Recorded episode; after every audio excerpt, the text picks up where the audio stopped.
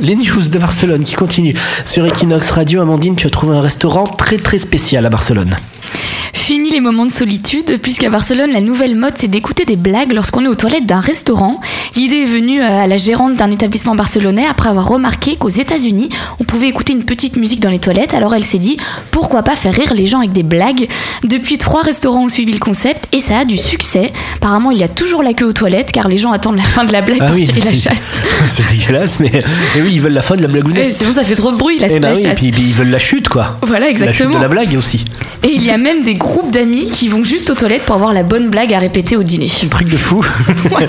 bah voilà, tu vas devenir drôle, Amandine, maintenant. Tu vas aller dans ces restaurants-là. Enfin, Et sans je vais ca- enfin connaître des blagues. Tu vas connaître des blagues en catalan.